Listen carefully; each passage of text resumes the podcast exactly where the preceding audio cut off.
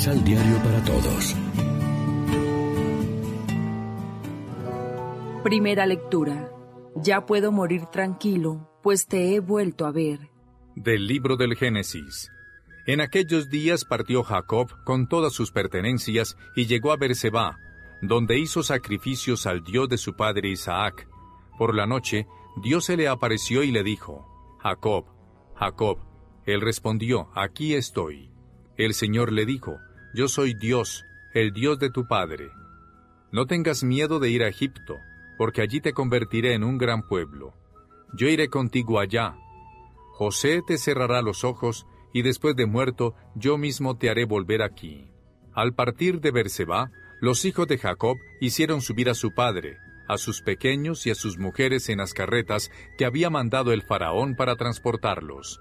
Tomaron el ganado y cuanto habían adquirido en la tierra de Canaán y se fueron a Egipto.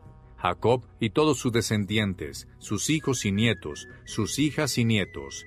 Jacob mandó a Judá por delante para que le avisara a José y le preparara un sitio en la región de Gosén.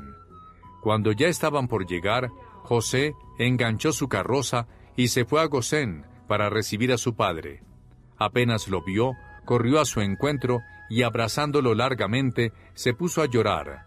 Jacob le dijo a José, Ya puedo morir tranquilo, pues te he vuelto a ver y vives todavía. Palabra de Dios.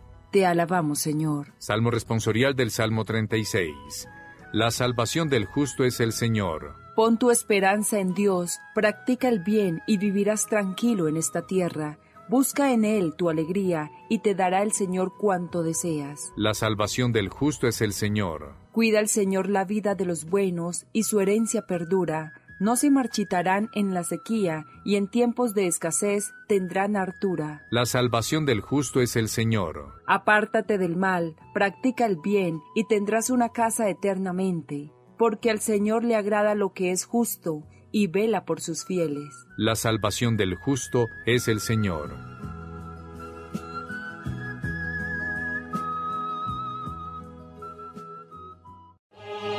Proclamación del Santo Evangelio de nuestro Señor Jesucristo, según San Mateo.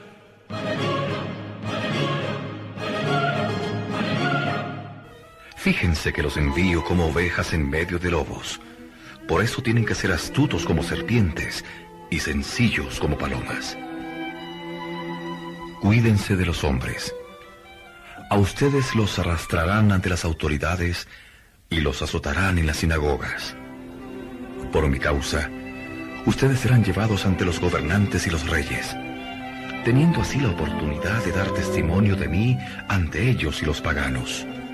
Cuando los juzguen, no se preocupen por lo que van a decir ni cómo tendrán que hacerlo en esa misma hora se les dará lo que van a decir. Pues no van a ser ustedes los que hablarán, sino el Espíritu de su Padre el que hablará por ustedes.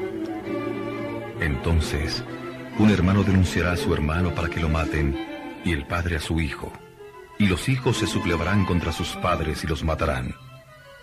A causa de mi nombre, ustedes serán odiados por todos, pero el que se mantenga firme hasta el fin se salvará. Cuando los persigan en una ciudad, huyan a otra. Créanme que no terminarán de recorrer todas las ciudades de Israel antes de que venga el Hijo del Hombre.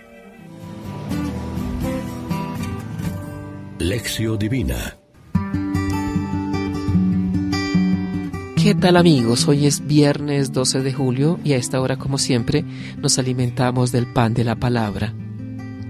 En el contexto del discurso misionero del capítulo 10 de Mateo, que nos ha venido acompañando en estos días, las palabras del Señor en el Evangelio de hoy invitan a ser realistas como misioneros, pues aquello que debemos anunciar y denunciar no siempre será bien recibido.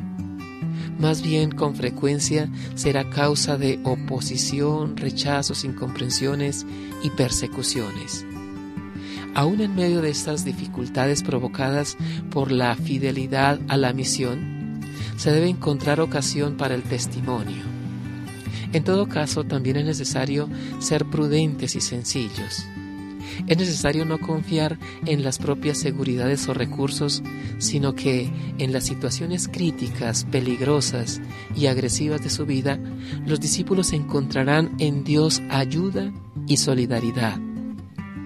A los discípulos se les promete también el Espíritu del Padre para realizar su misión. Él obrará en ellos al llevar a cabo su misión de evangelizar y dar testimonio. El Espíritu hablará a través de ellos. Reflexionemos. Estas disposiciones de Jesús, ¿qué nos enseñan hoy para que comprendamos la misión del cristiano? ¿Sabemos confiar en la ayuda de Dios cuando sufrimos conflictos, persecuciones y pruebas? Oremos juntos. Te damos gracias, Señor Jesús, porque pensaste en nosotros como testigos de tu Evangelio y de tu amor. Fiados en tu palabra y en la fuerza de tu Espíritu, queremos demostrar que te conocemos y te amamos. Amén. María, Reina de los Apóstoles, ruega por nosotros.